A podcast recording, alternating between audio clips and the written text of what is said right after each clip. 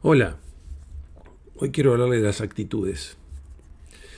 Y las actitudes en, la vida, en particular en relación a organizaciones, a, las empresas, al trabajo, ese día a día que vamos a tener durante muchos años de nuestra vida. Y quiero empezar con una frase muy poderosa que a veces no, entendemos lo, profundo, lo profundo de su significado.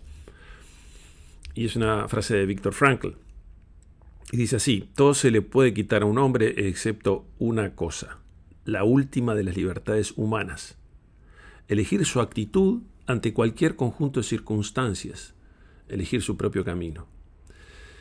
Esta poderosa frase de Frankl, a quien seguramente todos conocen, un sobreviviente del holocausto, autor de un libro muy poderoso, eh, eh, El hombre en busca de sentido es el título del libro.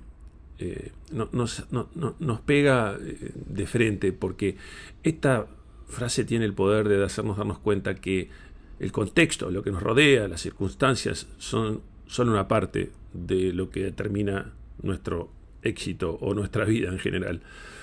Eh, es, es, asimilable a, la regla 10-90 de la psicología. 10 es lo que pasa, la circunstancia, lo que está alrededor nuestro, a veces bueno, a veces malo pero 90 es nuestra reacción a lo que pasa. Y como dice Frankel, nosotros tenemos la libertad de elegir la actitud, elegir nuestra actitud ante cualquier conjunto de circunstancias. Y eso nos hace muy responsables, nos hace libres de elegir y obviamente nos hace responsables, porque al final de cuentas somos consecuencias de todas las decisiones que hemos tomado. Relacionado con este tema con las organizaciones, cuando si uno quiere organizaciones vitales que generen valor para la sociedad, tenemos que empezar justamente cada uno de nosotros, cada día, eligiendo nuestra actitud diaria. ¿Para qué? Para crear valor y para generar un ambiente donde vale la pena ir. Las dos cosas que al final de cuentas por algo trabajamos. Eh, eh, una reflexión sobre el tema de las organizaciones que a veces uno no hace en forma profunda es que vivimos en una sociedad de organizaciones. Vivimos en una sociedad de organizaciones. Nuestras necesidades o deseos, ya sean físicos, relacionales o espirituales, este, desde la alimentación hasta la autorrealización, son satisfechas por organizaciones con diversas misiones, lucrativas o no. Por lo tanto, la calidad de las organizaciones de una sociedad, o sea, lo que producen las organizaciones, esos productos y servicios y, y cosas que consumimos, usamos y necesitamos, la calidad de eso, la calidad de las organizaciones, define la calidad de vida de esa sociedad.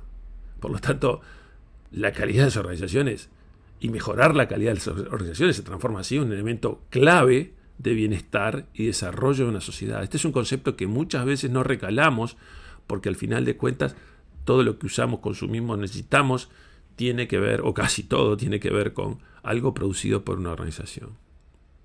Ahora, cuando uno mira las organizaciones adentro, y mira el trabajo, ¿no? en esencia el trabajo es un aspecto clave en el desarrollo de las personas también. Por lo tanto, también el desarrollo de una organización o la esencia en el trabajo en una organización es construcción de la sociedad en sí misma. O sea, la calidad del trabajo. Y hay un malentendido generalizado en que el trabajo es una faceta de la vida que está separada del resto de la actividad social. Algo así como que las organizaciones son lugares donde vamos a dedicar algún tiempo para después irnos a nuestras vidas sociales reales, digámosle así. Pero la realidad es muy distinta porque es probable que pasemos más tiempo en una organización, relacionándonos con colegas de trabajo, que con ningún otro grupo de personas a lo largo de toda nuestra vida. Es allí donde gran parte de nuestra vida social se desarrollará. Ese debería ser entonces el lugar donde vale la pena ir, ¿no? El trabajo no debe ser un martirio, sino un lugar donde las personas van a desarrollar un proyecto con sus colegas, y colegas son pares, superiores, reportes, asesores, proveedores, clientes, etcétera, donde, van a desarrollar un ambiente atrayente, apasionante, disfrutable, a la vez de ser demandante y desafiante. Esto no es un club de amigos. Donde las personas van a desarrollarse no solo profesionalmente, sino también personalmente. Un lugar de todos quienes sienten que son parte de un mismo equipo van porque vale la pena ir. Gonzalo Noya lo explica muy bien en su libro Algo más grande, el poder del equipo para lograr lo imposible. Y dice así, una cita que quiero leerles porque me parece brutal del libro. Dice, ser parte de un equipo y estar orgulloso de ello satisface esa necesidad humana primordial de reconocimiento y pertenencia. El orgullo radica en dos aspectos. El logro de resultados y esa sensación de armonía básica que necesitamos los seres humanos para sentirnos en casa. En un lugar, con otros seres humanos, con los que compartimos valores y enfrentamos desafíos. Donde nos apasiona un propósito común. Donde nos tenemos confianza porque sabemos que nuestros colegas van a estar ahí. Y donde disfrutamos de su compañía. Un equipo se trata de eso. Pero cuidado, no se trata de un club de amigos. Los resultados mandan, son clave, son un fin fundamental. Pero también debe ser un fin fundamental de las organizaciones convertirse en ese lugar donde cada mañana vamos a desarrollarnos profesional y personalmente con nuestros colegas, todos quienes pertenecemos, pertenecemos a esa organización. Y ahí cierra la cita. Las organizaciones entonces, más allá de los servicios o productos que entregan, tienen un rol clave en la sociedad en otra dimensión. Son ese lugar donde podemos satisfacer esa necesidad humana básica de pertenencia y reconocimiento. Es una necesidad humana básica, que, que es un lugar donde enormemente vamos a estar, mucho tiempo vamos a estar, y más vale que la podamos satisfacer. Y más allá de las motivaciones intrínsecas de cada uno, la organización debería ser ese lugar donde el trabajo no es solo trabajo, donde las personas pueden sentirse felices. Ahora, todo esto, ¿de quién depende? ¿no? Y bueno, primero vamos a entender qué es una organización. Una organización no es más ni menos que un conjunto de personas. Ni más ni menos. Queremos organizaciones impálidas, sin toxicidad, sin la excusa permanente, sin la queja insoportable de todo. Bueno, necesitamos personas sin pálidas, sin quejas y sin excusas permanentes de todo. Entonces, primero entendamos que una organización sin pálidas no es una organización sin problemas, tampoco es una organización donde todos cantan canciones de la empresa y viven en perfecta armonía sin discusiones. Habrá días buenos y de los otros.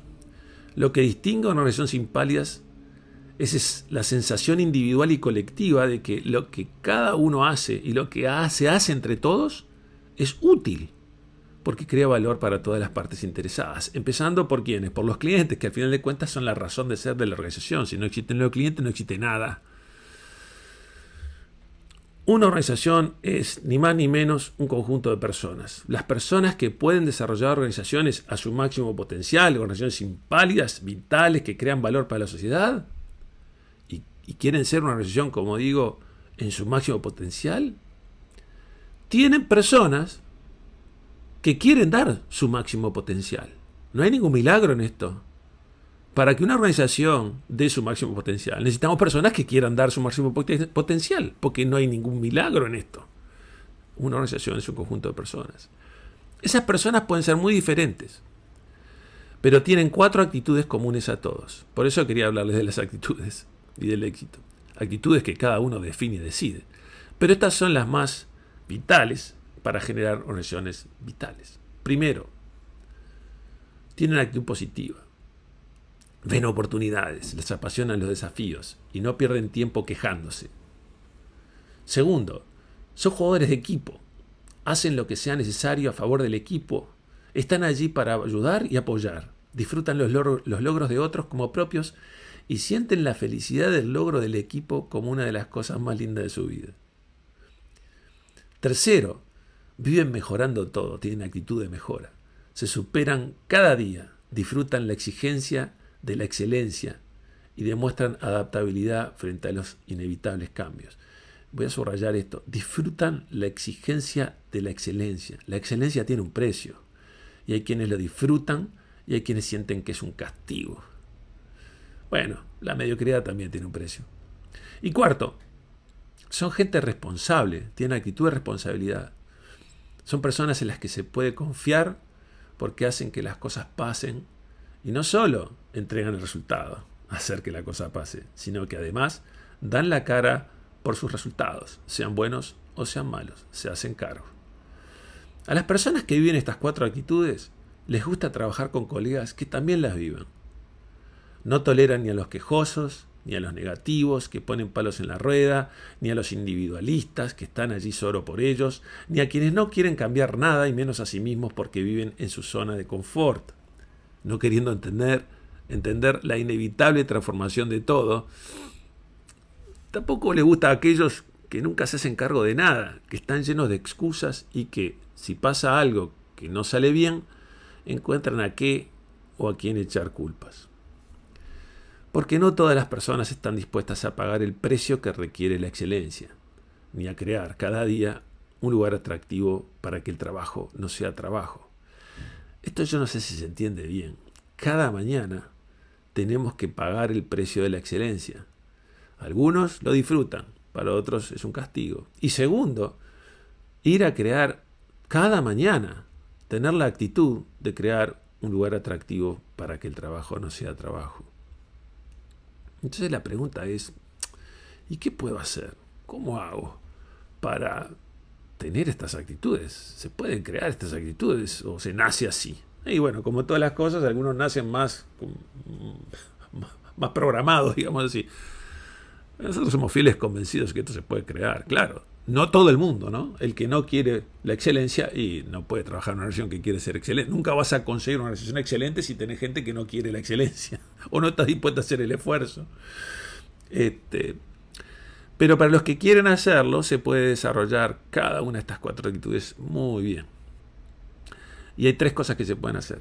Vivir, contagiar y custodiar. Eh, más allá de las nuevas tecnologías, de los competidores, de las tendencias que inevitablemente cambiarán cada vez más rápidos, personas, como llamamos impalias, son quienes crean, desarrollan y sostienen organizaciones vitales. Si usted quiere estas actitudes en su entorno, puede hacer tres cosas. La primera es vivir esas actitudes en forma diaria. Esto es demostrarlas en todos sus comportamientos. Eso es lo mínimo, porque no podemos demandarle a los demás lo que no somos. Esta es una especie de autorreflexión. A ver, yo soy positivo, yo soy un jugador de equipo, yo vivo cuestionándome todo a mí para mejorarme yo y tratar de aportar más al equipo, y yo soy responsable a ultranza, me hago cargo de todo y doy la cara. O sea, lo primero es vivirlo, porque uno no le puede demandar a los demás lo que uno no es. Lo segundo es tener la vocación de contagiar estas actitudes. Si bien ser un ejemplo ya es una forma de contagio, sin embargo, hay mucho más por hacer. Podemos alentar a los colegas, a los colegas para ayudarlos a sostener el esfuerzo, a este, instituir contextos especiales donde esto se propague. Así que contagiar, que este, necesita un portador, como, como, sabemos de la pandemia, necesita portadores, queremos que la propagación sea muy alta y eso requiere contextos para que esto ocurra, pero necesitamos a los propagadores. Y tercero, por último, cada persona puede transformarse en un custodio de las actitudes. Esto es enfrentar situaciones con colegas que pueden estar haciendo lo opuesto. Esta dimensión, esto es más difícil, pero esta dimensión tiene su raíz más profunda en la actitud de responsabilidad, la cuarta actitud que mencionábamos. Es la obligación de demandar a los demás lo necesario para el bien del equipo. Algunas personas dirán, bueno, Enrique, esto es complicado, esto se podrá hacer, yo no sé si se puede hacer, esto de vivir, contagiar, custodiar. Bueno, yo a todas las personas respondo con la frase de Henry Ford que me encanta, que dice, ¿se podrá hacer esto? ¿No se podrá hacer esto? Bueno, Henry Ford tenía una frase lapidaria, decía, tanto si usted cree que puede, como si usted cree que no puede, seguramente tenga razón. Nosotros creemos, y yo tengo la suerte de haber visto esto en mi larga trayectoria este, cómo estas cosas se desarrollan en personas y personas que cambian radicalmente su forma de ser, de vivir y hasta son mucho más felices obviamente. Ahora hay otros que no, así que tampoco este, no es que todo el mundo va hacer exactamente esto. Hay quienes no creen y por lo tanto seguramente también tiene razón. Eso también tiene sus consecuencias. Ahora, si uno quiere una organización sin palias, necesita adultos que asuman su rol de vivir, de contagiar y de custodiar. Subrayo adultos que asuman su rol. De elegir sus actitudes, como decía Frankl. De vivir, de contagiar y custodiar todos los días lo más preciado de la organización, justamente las actitudes. Porque ¿quiénes sino las propias personas de la organización son las que crean todos los días el clima del cual viven? ¿Quién les hace el clima de la organización a las personas que viven en la organización? Las propias personas. No hay nadie que las pueda reemplazar para que sea un lugar donde vale la pena ir. La buenísima noticia es que, como nos enseñó Frankl, sus actitudes dependen, no dependen del clima, no dependen del ministro de turno, no dependen absolutamente de nadie, dependen exclusivamente de ellos, de nosotros, de cada uno de nosotros, siempre. Frankl tenía razón. La última libertad humana que te pueden sacar es la decisión que tenés todos los días de enfrentar la, el contexto, la circunstancia que te tocó y elegir tu actitud al respecto. Nos vemos en la próxima.